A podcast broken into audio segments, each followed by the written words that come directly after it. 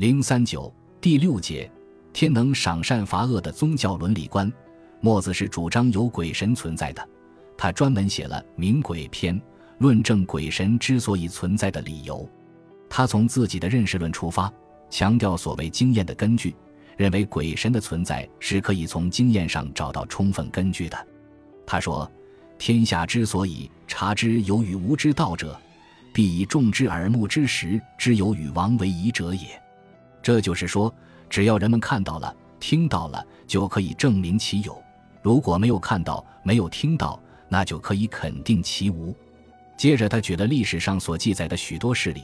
说明当时的许多人都看到了鬼神，因而认为鬼神是存在的。为什么像墨子这样一个伟大的思想家，有那么多的真知灼见，有那么高的聪明才智，最后却从自然观上的唯物论的经验论，走向了相信鬼神的唯心论？这种愚昧无知的相信鬼神的荒唐的思想，不是和他的才学识都相矛盾的吗？对于墨子思想上的这一矛盾。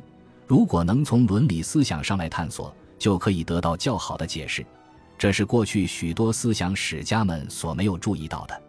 我们不妨仔细读一读《墨子名鬼下》篇中的第一段话：“子墨子言曰：‘待至西三代圣王继位，天下失义，诸侯立政，是以存夫为人君臣上下者之不会忠也。父子弟兄之不辞孝弟长真良也，正常之不强于听之。’”见人之不强于从事也，民之为淫暴寇乱盗贼，以兵刃毒药水火，退无罪人乎？道路率尽，夺人车马，依求以自立者并作。由此始，是以天下乱。此其故何以然也？则皆以疑惑鬼神之有与无之别，不明乎鬼神之能赏贤而罚暴也。今若是天下之人，邪若信鬼神之能赏贤而罚暴也。则负天下其乱哉？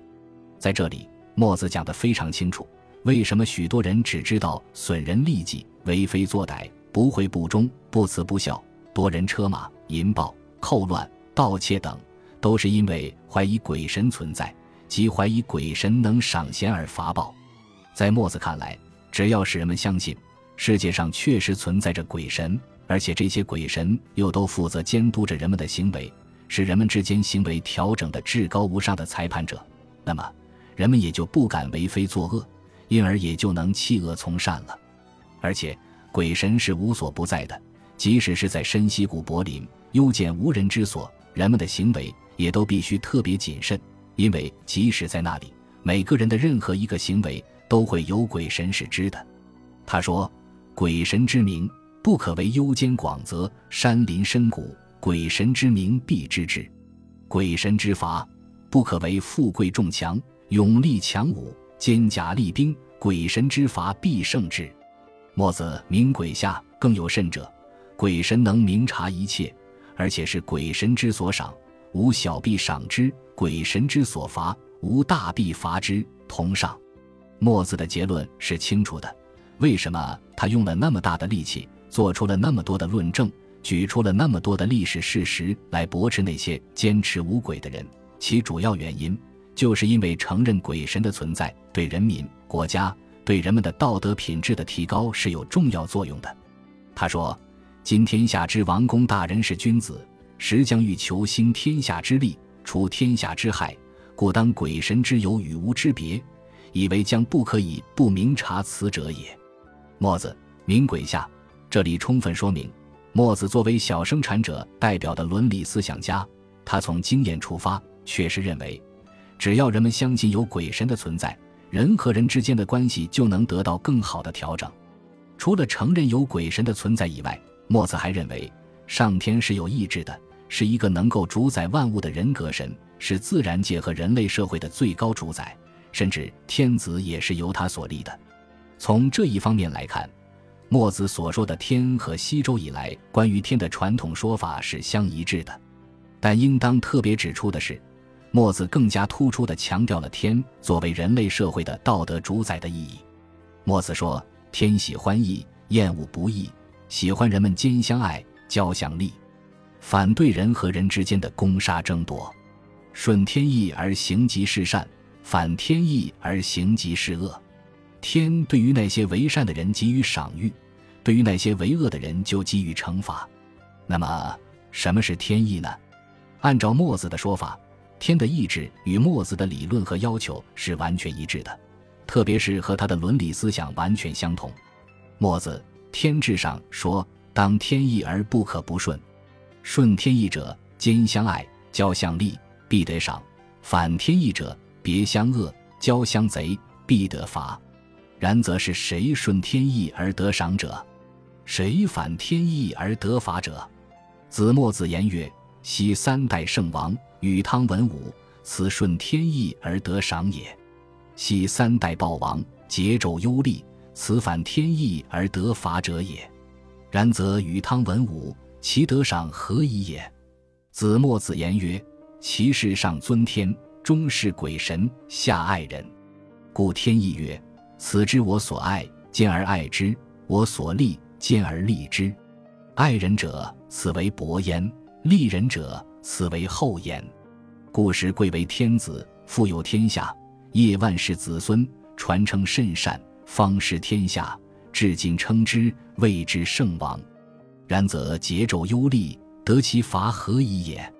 子墨子言曰：其事上构天，中构鬼，下贼人。故天意曰：此之我所爱，别而恶之；我所利，骄而贼之。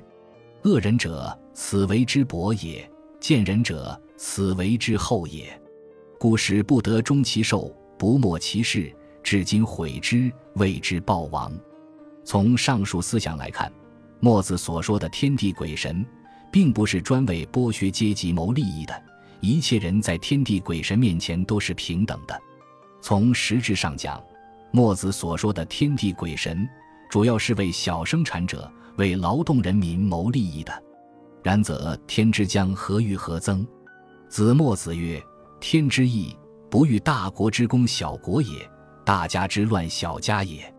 强之暴寡，诈之谋愚，贵之傲贱，此天之所不欲也。”墨子《天志》中，墨子所说的天志，天的意志，并不是一种信仰，而是赏善罚恶的工具，是他为实现兼相爱。交相利而设置的一种手段，因此，他的天地鬼神又是一种实施道德的手段。墨子说：“我有天志，譬若伦人之有规，匠人之有矩，伦匠执其规矩，以度天下之方圆。曰：忠者是也，不忠者非也。今天下之事，君子之书，不可胜载；言语不可禁忌。上说诸侯，下说烈士，其余仁义，则大相远也。何以知之？”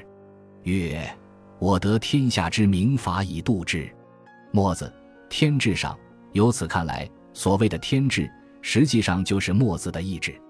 因此，天地鬼神只不过是维护和推行兼爱思想的一种威慑力量，只是墨子伦理思想所披着的一件外衣。从实质上来看，墨子的天地鬼神并不是神秘的主宰，而是一个主持正义的道德的天地鬼神。是为他的兼爱思想服务的。墨子很有知识，也很有思想，但他作为小生产者的思想代表，自身存在着小生产者所特有的局限性。小生产者在组织上是分散的，在政治上是软弱的。他们虽然有各种各样的美妙的理想，但却找不到实现这种理想的正确的方法。墨子为人们提出了兴天下之利，除天下之害。建设一个没有强直弱、富五贫、贵傲贱、诈欺愚的和平、安宁、幸福和道德风气高尚的理想社会的宏伟任务，并且提出要通过兼相爱、交相利的道德说教来最终实现这一理想。墨子和他的学派不辞千辛万苦推行兼相爱、交相利的道德主张，可实际上并没有得到天下人的响应，因此他只好求助于王公大人。希望他们能够劝之以赏誉，威之以刑罚，同上使兼相爱、交相利得到实行。当然，他是得不到统治阶级的支持的。在万般无奈的情况下，墨子不得不求助于鬼神，不得不求助于天志，从而把天作为赏善罚恶、实行兼爱交利的最后支柱。然而，墨子的认识论和本体论都是从唯物主义的经验论出发的。是不应该相信有鬼神的存在的。可是，为了达到他的兼相爱、交相利的伦理理想，他竟然求助于天来达到自己的目的，从而由无神论走向了有神论，从唯物论走向了唯心论。尽管他只是把天当作一种手段，但毕竟是一种错误的认识。这种错误的根源就在于为了自己的伦理目的而牺牲了自己的认识论的前提，为实现自己的道德理想而放弃了本体论的结论。这也是值得伦理思想家们重视的一个思维教训。本集播放完毕，感谢您的收听，喜欢请订阅加关注，主页有更多精彩内容。